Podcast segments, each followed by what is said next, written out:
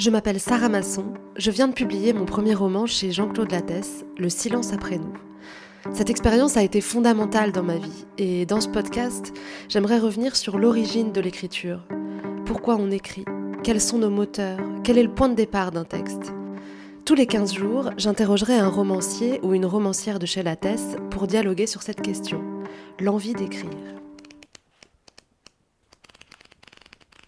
Je me suis de nombreuses fois interrogée sur l'origine de l'écriture chez moi. J'en parle souvent avec mes amis et je suis assez en phase avec Flora, une amie dramaturge, sur la question. J'ai l'impression que si demain je devais arrêter pour X ou Y raison, eh bien, euh, je disparaîtrais. Que mes contours, ils s'effaceraient et les contours du monde aussi. Je crois que c'est vraiment une manière de, de tout définir, quoi. Comme Flora, j'ai l'impression que chez nous, auteurs et autrices, L'écriture est bien sûr devenue indispensable, mais elle a encore bien plus que ça.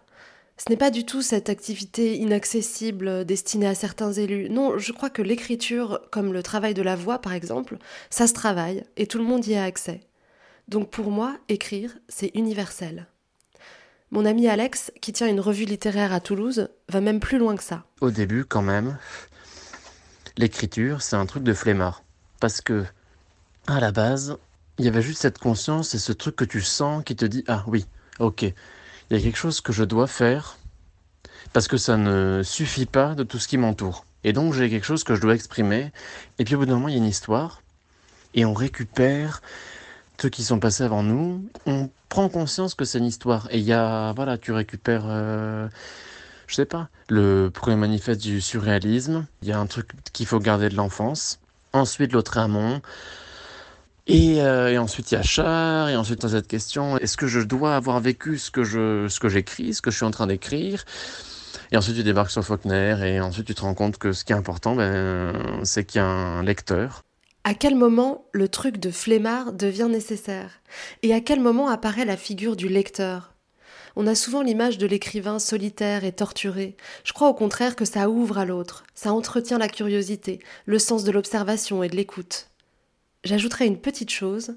Pour moi, il ne faut pas négliger la part de hasard dans l'écriture. On pourrait même dire de sérendipité quasiment.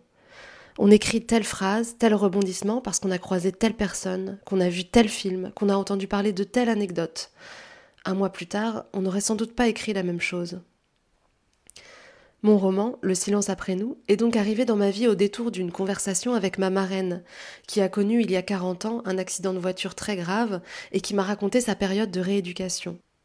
Et c'est ensuite, en s'appuyant sur ce témoignage, que j'ai construit une histoire de fratrie. Le lien fraternel m'a toujours interrogé, fasciné, et j'ai voulu à travers cette histoire rendre aussi hommage à mes frères et sœurs. Et on arrive donc au grand secret de l'écriture, qui n'en est pas un, je vous le cache pas, c'est que c'est une expérience intime. Et je pense que les auteurs que nous interrogerons dans ce podcast ne me contrediront pas en la matière. Ou peut-être que si.